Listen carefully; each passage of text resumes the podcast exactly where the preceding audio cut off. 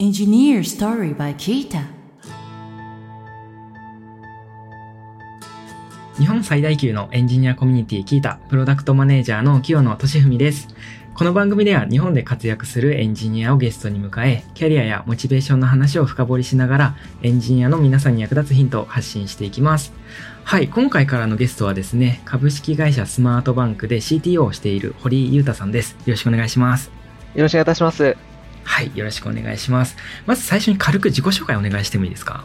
はい、わかりました。えー、株式会社スマートバンクという、まあ、フィンテックのプロダクトを作っているスタートアップで CT をしております、堀井裕太と申します。まあ、エンジニアとしても十数年ぐらい、あの、開発だったりとか、えー、まあ、マネジメントとかさせていただきつつ、今は、あの、プロダクト開発とか、えー、まあ、採用とかをメインに、あの、現職では担当させていただいたりしております。はい、今日はどうぞよろしくお願いいたします。はい、よろしくお願いします。はい。ということでですね、もう早速、堀井さんとですね、あの、いろいろお話ししていけたらなと思ってます。はい。堀井さんとですね、お送りする1回目のテーマは、創業から今までのリアルです。はい。今回はですね、あの、創業をご経験されている堀井さんにですね、その創業のリアルみたいなところを、ぜひですね、いろいろ、あの、お伺いしていきたいなと思ってます。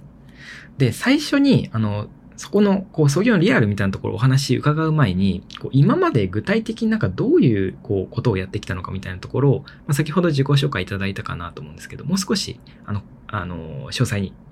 お伺いできるとありがたいです。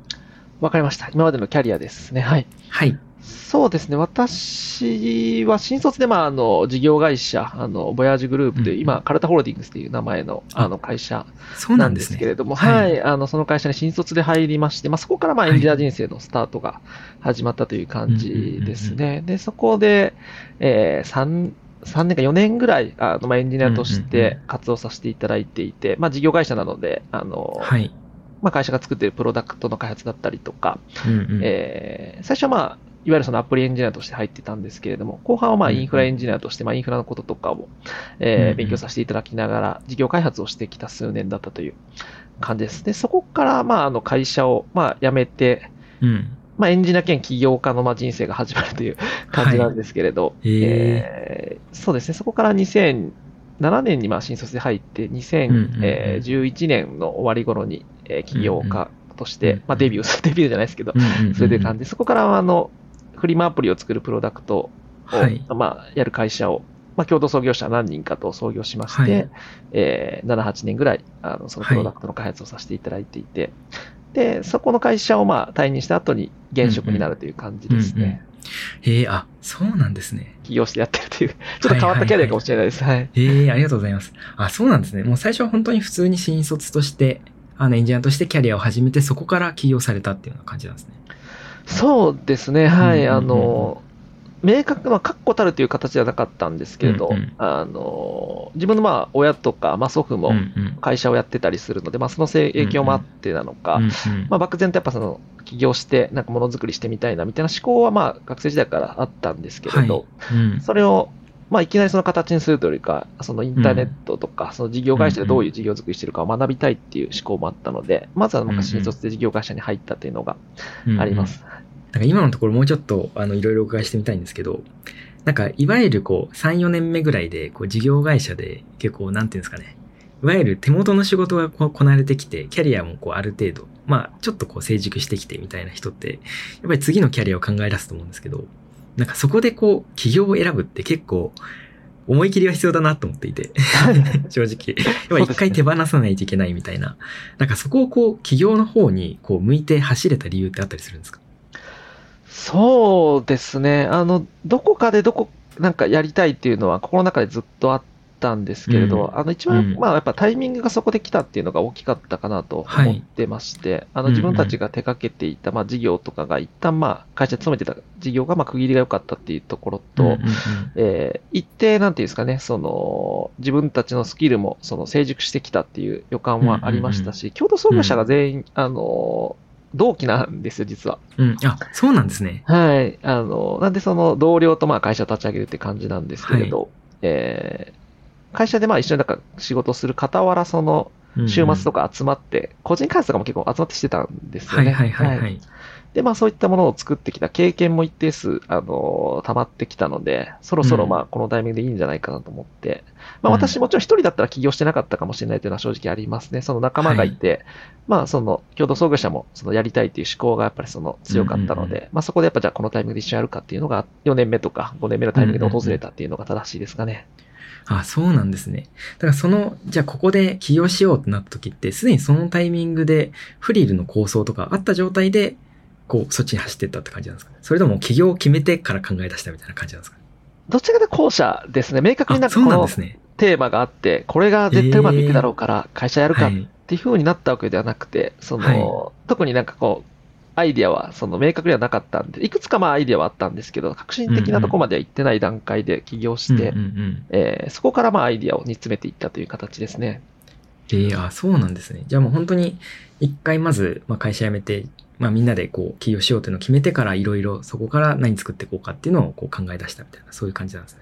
そうですね、はへーい。その過程も結構はい面白いというか、あの、はい本当右も左もわからなかったので、はい。とりあえずシリコンバレーに行きました。ええシリコンバレー行ったんですか、そのタイミングで。そうですね、まああの、ええ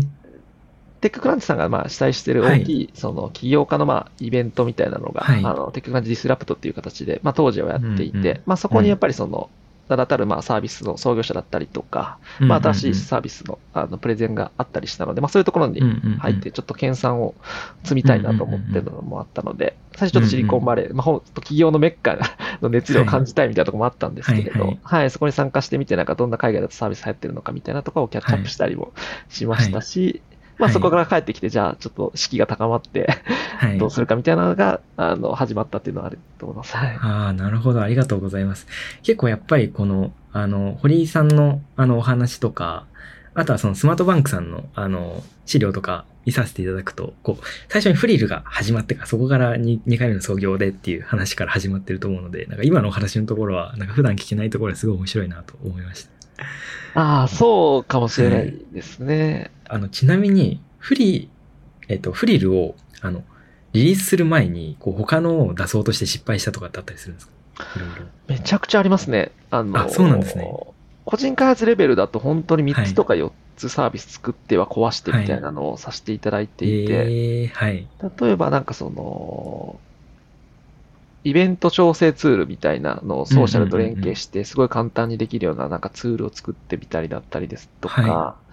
えーあとはなんか、ゼンリーとまではいかないんですが、なんか位置情報の共有サービスみたいなのを作ってみたりだったりですとか、はい。まあ当時はスマートフォンも出だしだったので、なんかそういうのあんまりなかったので、なんかそういうの作ってみたりとか、うんうんはい、い。ろんなやつを作っては、あんまり使ってもらえないなみたいな形で壊したりっていうのもしてきましたね。はい。へえあ、じゃあもうそういう本当に作っては検証して失敗してっていうのを繰り返しながら、その中でまあ一個、ある意味で当たったのがフリルだったみたいな感じなんですかね。そうですね。あの、個人開発だと、なんかそういうので、うんうんなんか当たらなかったうんうん形だったんですけど、起業して作ったのはフリうん。ルが、まあ、フリマアプリがうん。一発目で、たまたまそのあ一発目で当たったって感じですね。はい。へえあ、もう本当に一発目でフリルを作って、そこからもう本当に、まあある意味で軌道に乗るというか、そこでこう一個そこに集中してやってたっていうような感じなんですね。そうですね。はい。ありがたいことに、あの、まあ、作ったものがそのままスケールしていって、まあ、かなりたくさんのユーザーさんに使ってもらえるようなプロダクトになったっていうのは、はいうんう。ん正直、まあ、時流がまあ良かったっていうところも正直あるとは思うんですけれど、はい。そこは企業家としてそうですね、一発目で作ったものだったって感じですね。はい。あそうなんですね。なんか先ほどこう結構シリコンバレー行っていろいろ調べたりとかいろいろこうやってたとお話あったと思うんですけど、だからその中でこのフリマアプリっていうのを選んだ理由って何かあったりするんですか？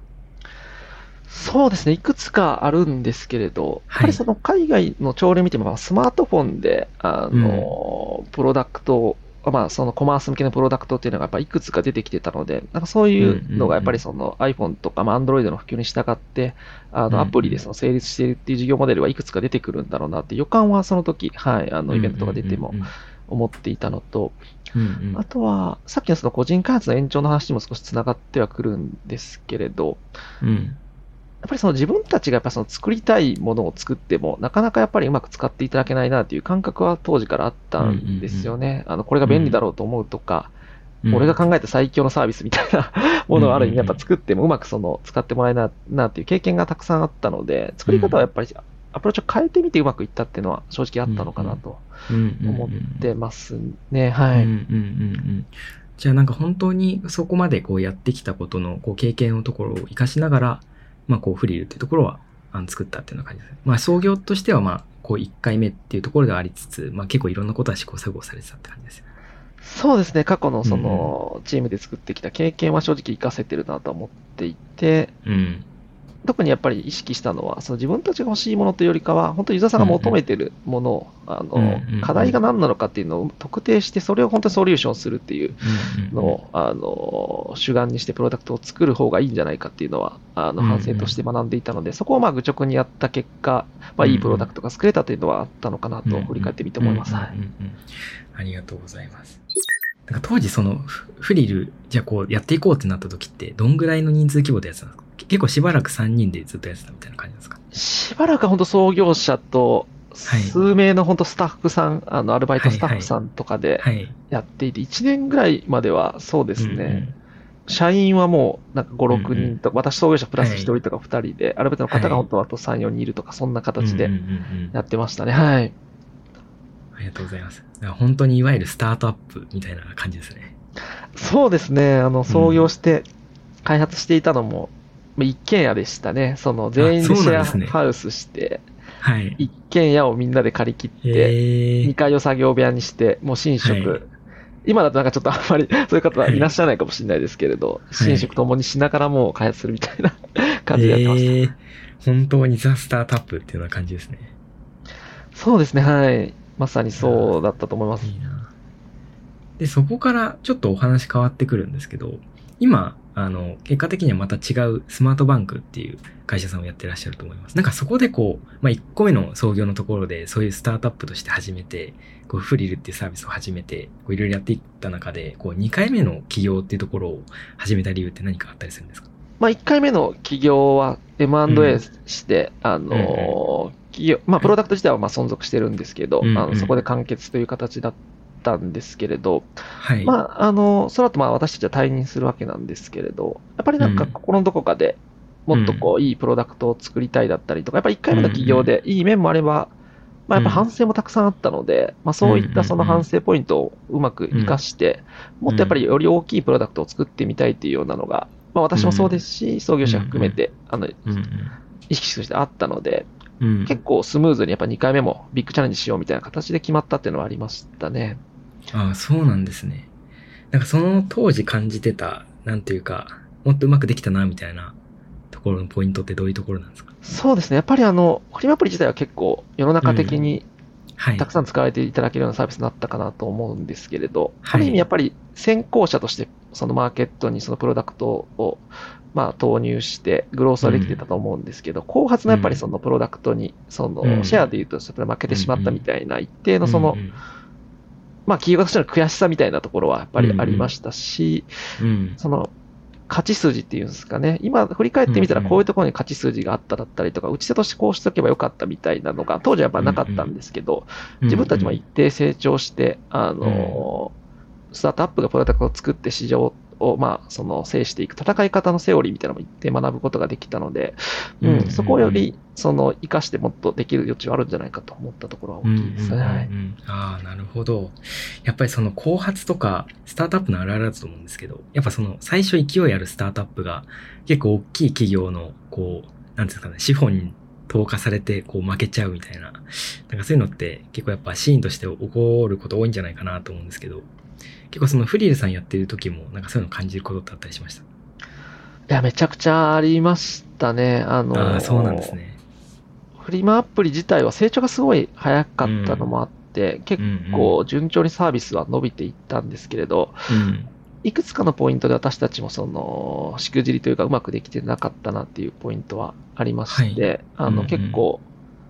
さっきの最初のなんで作ったんですかって話にちょっと戻るところもあるんですけど、もともとそのファッションモデルさんとかブロガーさんとかが物、自分の服と、はい、いらない服とかを自分のブログとか mixi のコミュニティとかで売ってらっしゃるのを見かけて、はい。はい、なんて不便な方法でその物の売買してるんだっていうのに着目して、うんうん、なんかもっと簡単にスマートフォンで写真撮るだけで出品できて、売買できるプラットフォームで作れるんじゃないかと思って、そのフリマアプリを作り始めたのが原型だったりするんですけど、うんうん、なので、想定してるユーザーさんを結構最初は女性メインのターゲットとしてプロダクトの開発を、まあ、それこそ2、3年とかやってたんですよね。はい。ただ、あの、やっぱりそのフリマアプリのゲームを戦っていくプロダクトなのか、あの、勝っていくプロダクトなのかって考えると、その誰でも何でも理解できるプラットフォームにするべきだったっていうのは振り返ってみてあると思うので、うんうんうん早期にその男性だったりとか、カテゴリーももっと充実させて、たくさんのものが使えるプラットフォームになるべきだったな、みたいな反省もうんうんありますし、うん。うん組織面で言うとやっぱりその資本力みたいなのも、この競争が苛烈化し、苛烈していくと、空中戦ではないですけど、どうやってプロモーションしていくかとか、市場に認知を取っていくかみたいな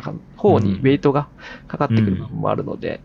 まあそこはやっぱりその、プロモーションできる資産をどう捻出するかみたいな話もそうですし、その資産を活用できるその人材だったりとか、組織を作るみたいなところも課題だったかなと思ってるので、まあやっぱりいくつかのポイントで反省はあるなと思ってます。はいうんうんうん。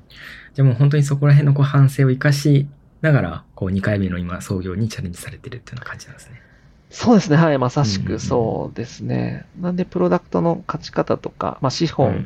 をどう集めるかだったりとか、うんうん。後半ちょっと採用の端もあのできたらなとは思うんですけど、なんか組織をどう作っていくみたいなところは結構反省生かしながらやっていきたいなと思ってます。今、試行錯誤をまたしている最中です。はい。ありがとうございます。なんかちなみに今のこうスタートアップとしてのこう勝ち方みたいなところ僕もすごい興味があるんですけど、堀井さんの中でこうスタートアップとしてプロダクトを作っていく上での大事なことというか、こう、まあさっきのこう資本に負けないとか、大きい資本を持ってる企業たちと戦っていく上で大事なことって何だと思いますか？いや、いいおご質問ですね。あの、複数もちろんあるかなと思うんですけれど、うんえー私たちはやっぱりその 2C のものづくりすることが多いんで、結構まあ 2C の領域でのお話にちょっと限定されてしまうかもしれないですけれど、うん。一つはやっぱりその、コモディティ化してない、まあ、特定の個人が持っている burning needs をうまく捉えて、それをプロダクトにして使われるべき理由がちゃんとあるプロダクトを作るっていうのが、まあ、根底に一つあるかなと思ってますね。それプラ、ス、やはりその、どういうそのゲームを戦っていくかのゲームのルールをちゃんと理解して、どういうその変数が加わったら勝てるかっていうのを意識するっていうのは結構重要かなと思ってますす。それで言うとフリマアプリも、あの、例ですけれど、うんまあ、ヤフオクとか、その、モバイル、まあ、ガラケーでその C2C のやり取りするサービス自体とか、まあ、あったわけなんですよね。なんで、その、物を売買するプラットフォームとしては別に新しくはないかったわけなんですよ。ただ、そこに、その、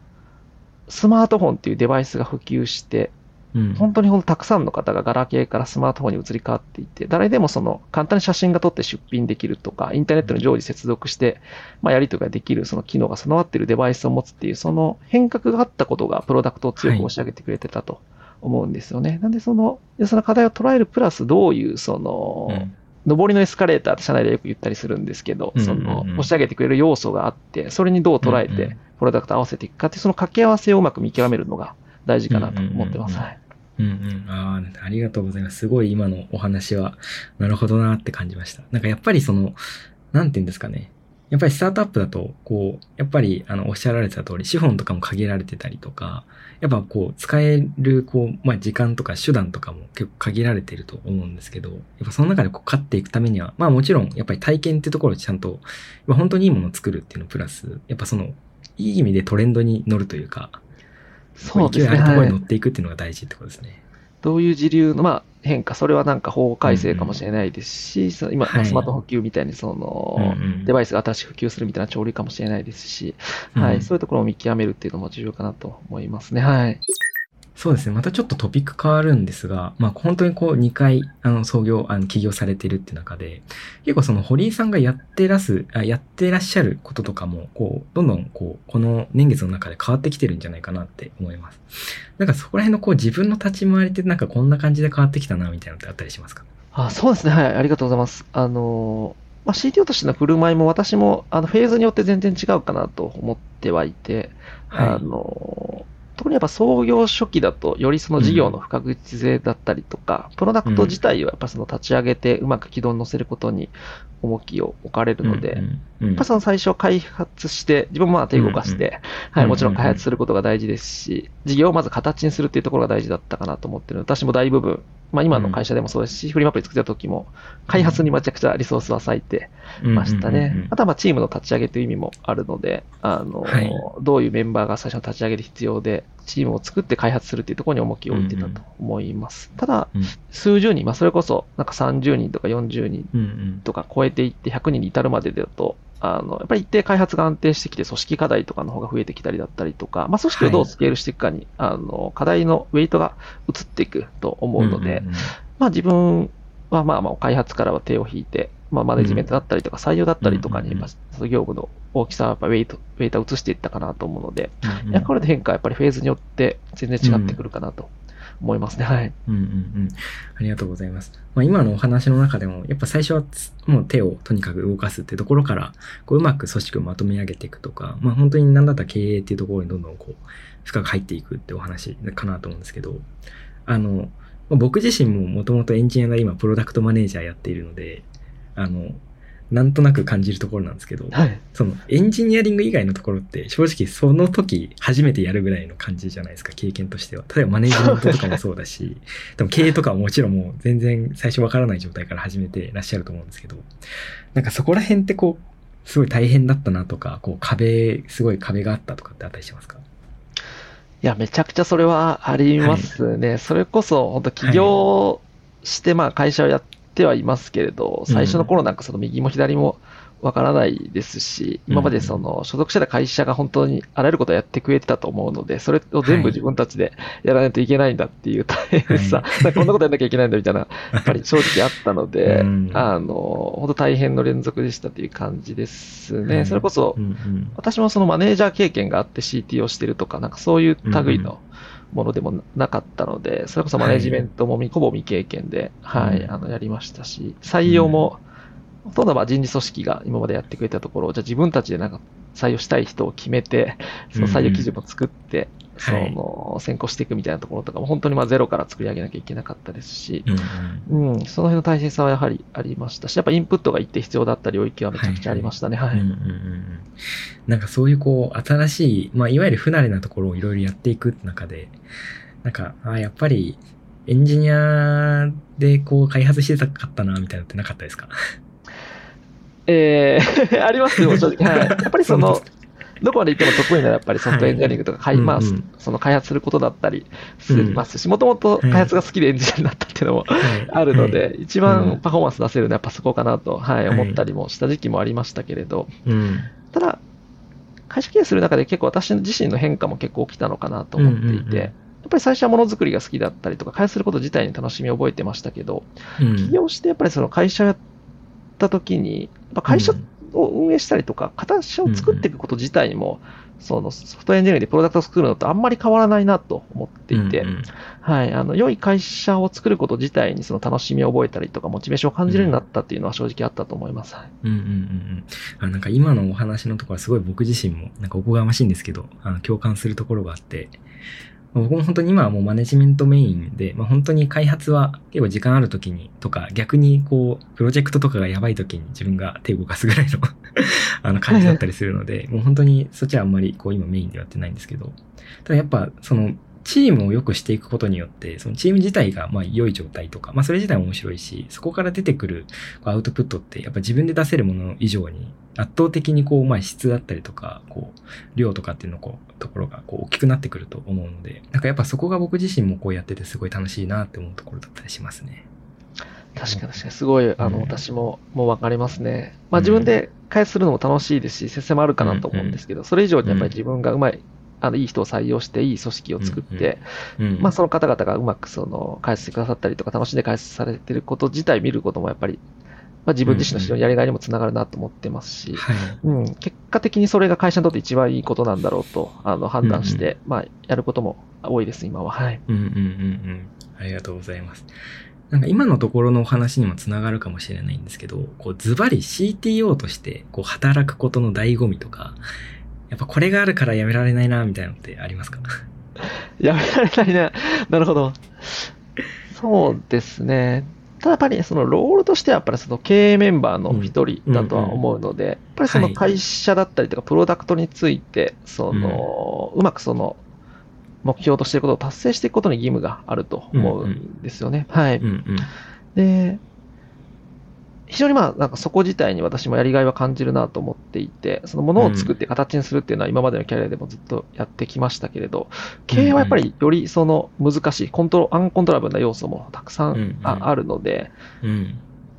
私みたいにその課題解決がめちゃくちゃなんかやっぱ好きな 人は向いてるんじゃないかなと、まあ、思います。それこそ人物金っていうそのの、まあリソースという表現をまあ今は使いますけど、ものをどううまくその組み合わせて一番いい形にするかっていうのは、やっぱりその無限のパターンがありますし、うん。ささっきお話しした通り会社のフェーズとか、え状態によっても取り得るその成功法って変わったりすると思うので、なんかそういうのを経営陣と話したりもしましながら、現場の声も聞きながら、そのうん。一番いい形に落とし込んでいくっていうのは難しいんですけど、うん非常にやりがいがあって、ううんん、あの人生こうかけて、あの、やる価値があるなと私は思ってます。はい。なんか本当にやっぱりその経営っていうのは、なんか本当に、なんていうんですかね。あの、役割としての経営っていうものだけじゃなくて、やっぱ概念的に、こう、やっぱ、こう、組織とかを、を自分がこう動かしていって、で、よりこう、大きい価値とかをこう世の中に届けたりとか、まあみんなでこう分かち合える価値っていうところをこう、どんどん増やしていくっていう社内でのこう、みんなでのこう、なんていうんですかね。